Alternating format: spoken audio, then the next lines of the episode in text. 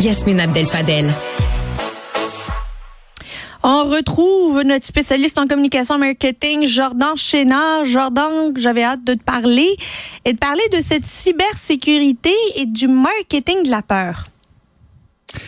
Ben oui, c'est euh, c'est récemment je regardais ça. Euh, une fois de temps en temps je ramène le sujet de la cybersécurité sur euh, sur le plateau parce que c'est quand même important d'en parler mais je me disais qu'est-ce qui fait qu'on n'en parle pas tant que ça? Puis en fouillant ben d'un je remarquais que un de ceux qui pourrait vraiment mettre de l'avant la cybersécurité la faire ressortir dans l'actualité pour qu'on s'y intéresse un peu plus ben c'est le ministre du numérique et de la cybersécurité Éric Kerr. Éric Kerr qui, qui qui brille par son absence dans tout ce qui tourne autour des annonces de la CAC pour ce qui est de l'innovation technologique. On l'a vu pour les batteries, on l'a vu pour l'intelligence artificielle. Oh, t'es de mauvaise foi. Tu devrais lui rendre hommage puis lui dire qu'il fait une bonne job. C'est ce qui s'attend, Eric ben, j'aimerais bien ça. Et tu le sais, j'aime pas faire des procès d'intention. Alors, je ne veux, je, ne sais pas pourquoi il est si peu présent. Je sais que par contre, j'ai trouvé deux moments dans les deux derniers mois qui étaient présents. Euh, en janvier, où ce qui était en tant que député, encore une fois, je serais pas preuve de mauvaise foi, mais il était là pour parler de protéger un certain boisé, euh, le boisé des châtels. Et euh, récemment, il est ressorti pour une conférence de presse pour remplacer la ministre responsable des aînés euh, dans une conférence de presse qui est pas du tout son ministère. Donc, il est présent pour autre chose que la cybersécurité et je trouve que c'est c'est honnêtement c'est vraiment parlant sur les alignements. On prône beaucoup l'innovation et pas assez la cybersécurité. Mais moi j'ai pensé à lui récemment là. Moi j'ai pensé à lui Jordan il faut que faut que je confesse ma réflexion. Euh, avec tout le scandale d'Arif Khan je me dis mm-hmm. il y a quelqu'un qui a réussi à faire pire qu'Eric euh, oui, ben c'est là où Arif Khan brouille un peu les, les cartes. C'est autant technologique que de la grosse paperasse gouvernementale, on s'entend, c'est vraiment le, standard.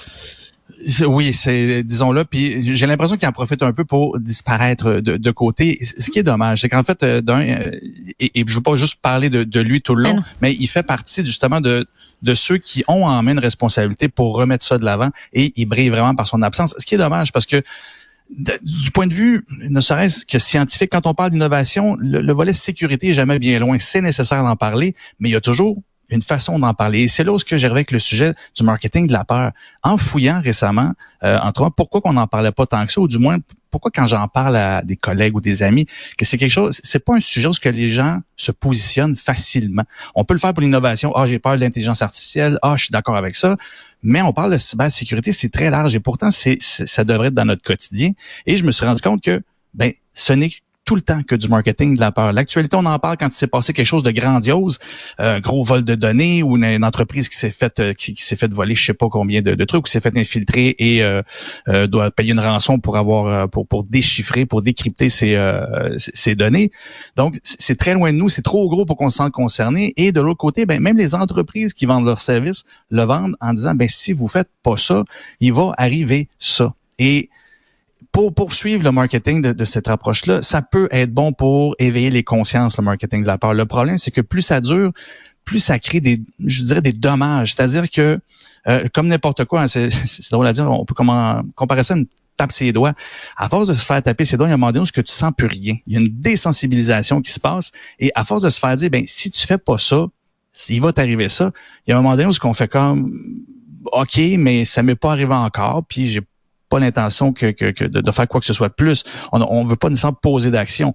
L'autre chose aussi, c'est que le fait qu'on met de l'avant des gros scandales ou des grosses choses, ben, comme je disais tantôt, on se sent loin et ça nous démotive dans le sens où, ben, peu importe ce que je fais, d'une façon ou d'une autre, ça va soit m'arriver à un moment donné ou peu importe ce que je vais faire, il va, il y a rien que je peux faire pour empêcher que ça arrive. Ce qui fait que présentement, du point de vue de la société au complet québécoise, canadienne, la cybersécurité inquiète les gens, mais il y a peu d'actions qui sont prises et c'est là que je veux pas faire moi-même du marketing de la peur, mais il y a quand même un contexte géopolitique présentement où ce que il faut vraiment s'y intéresser. Et il y a des choses super simples qu'on peut faire avoir un gestionnaire de mots de passe et euh, utiliser la, ce qu'on appelle l'authentification à deux facteurs. Quand on se connecte, ben ils vont, recevoir soit un texto ou un courriel pour confirmer que c'est nous.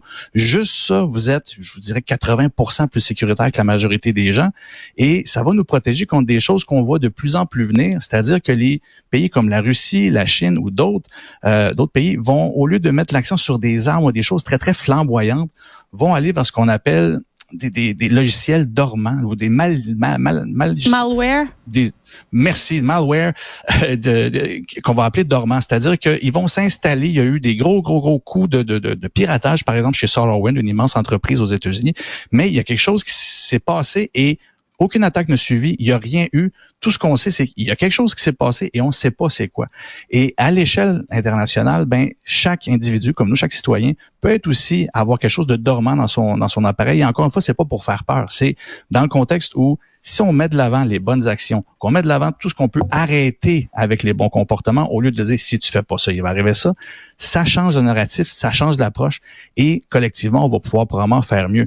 Et le gouvernement a beaucoup à faire. Tant qu'à mettre de l'avant l'innovation, pourquoi ne pas essayer de mettre de l'avant aussi, d'accoler à côté sa petite sœur, la sécurité, la cybersécurité, et de dire, ben les deux vont ensemble. Oui, c'est sûr que l'innovation avance un peu moins vite dans ce temps-là.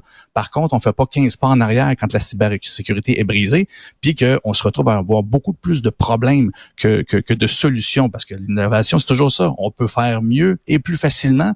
Ben ouais, quand, tu, quand tout est à terre du jour au lendemain parce que tu n'as pas fait attention à la sécurité, ben tu peux remettre un petit peu ça en question. C'est trois pas d'avancer pour 15 pas de reculer.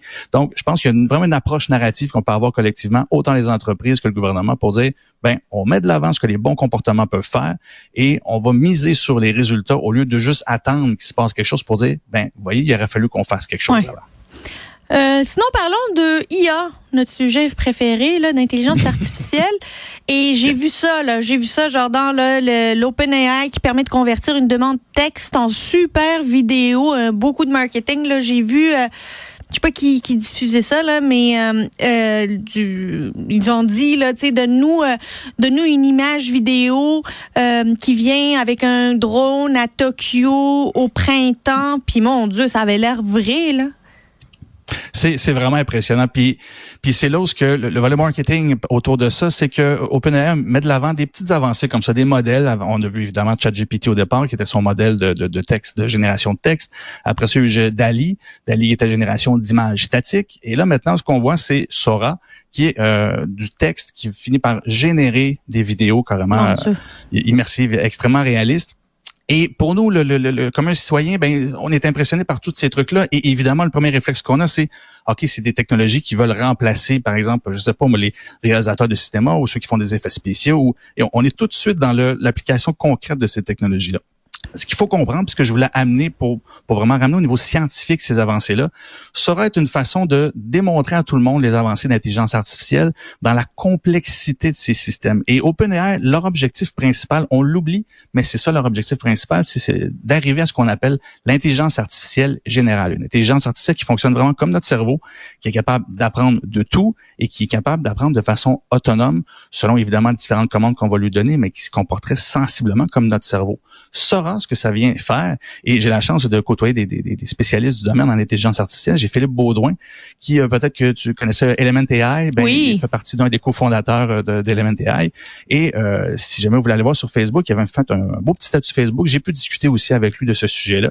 Et ce qu'il expliquait finalement, c'est que Sora, ce qui vient de, de faire capoter les scientifiques autour de ça, c'est que une intelligence artificielle pourrait être capable de générer du contenu qui parle à l'humain selon sa perception du monde, ben il faut qu'elle puisse faire ce qu'on appelle en langage euh, scientifique, c'est extraire des abstractions. Ce qui me disait, c'est un peu l'équivalent de dire on organise nos idées. Ben, la façon que nous on organise nos idées, il y a différentes couches et plus on est depuis qu'on est tout petit, on apprend à classer les choses. Il expliquait par exemple, tu es capable de dissocier euh, ta, ta, suce, donc euh, la suce de la main de ta mère, parce que quand tu vois les deux se séparer, tu te rends compte que c'est pas la même chose. Tu as déjà un premier classement, organisation d'idées de fait, mais il y a aussi des choses qui se rassemblent, puis que tu dis, ben ça sert à la même chose, fait que tu le classes à peu près de la même façon. Donc, un biberon plus gros, un biberon plus petit, le bébé s'en fout. Tout ce qui compte, c'est que le biberon, il donne du lait. Peu importe la quantité qu'il y a dedans, c'est pas important pour lui. Donc, il y a un classement qui se fait.